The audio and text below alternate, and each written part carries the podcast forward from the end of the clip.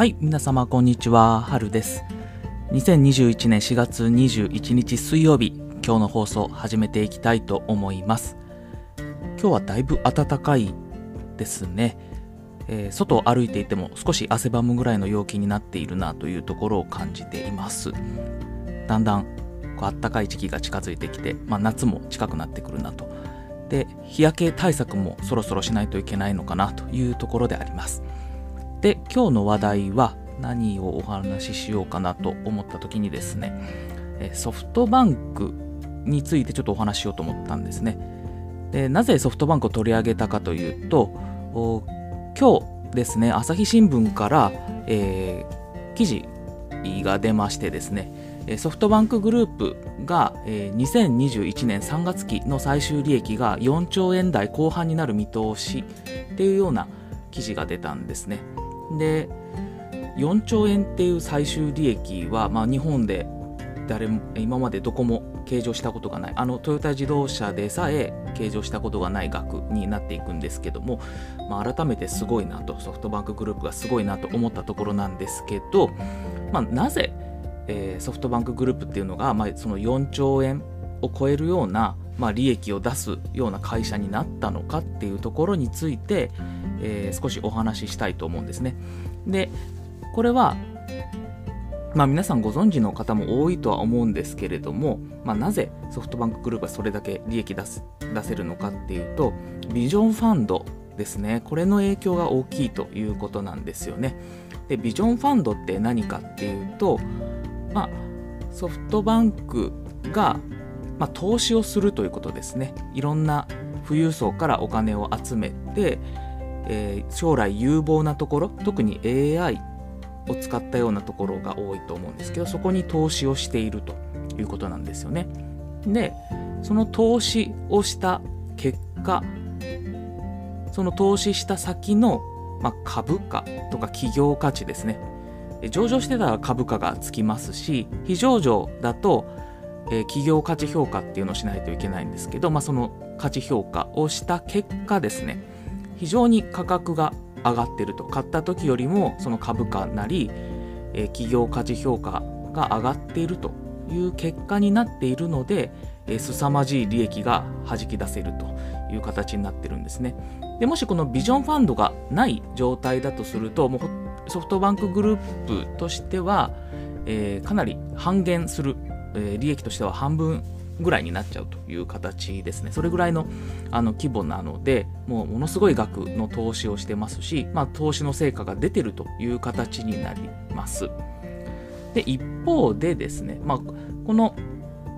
利益が出ていれば、えー利益が出ていればじゃなくて、えー株価が高くなったり企業価値評価が高くなればそれだけソフトバンクグループの利益も、えードーンと出てくんですけど、まあ、逆の場合も当然あるんですよね企業価値評価をした結果価値が下がってしまっただとか株価が下がってしまった投資した先の株価が下がってしまったっていう形になると、まあ、非常に利益が減っちゃうという形になるんですよね。で2020年3月期ですね。この1年前だと、まあ、その影響で、ソフトバンクグループの、まあ、利益っていうところはでいくとかなりの赤字になってしまったんですね、えー営業利益で、えー1.3兆円の赤字になってしまっているというところがありますのでまあそれだけ幅が大きいというんですかね。あの利益の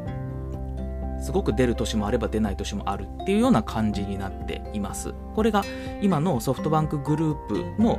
利益の構造になってるっていうことですね。なので、まあ、本業ですよね。その通信事業だとか、まあ、今 YahooLINE、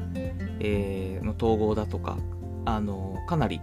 いろんな事業をやってるんですけどもそういう事業プラスビジョンファンドの利益と。それを合算したものが今のソフトバンクグループの業績になっているっていうところですよね。でその中で利益の影響っていうのはそのファンドビジョンファンドの結果にかなり依存するっていう形になっていると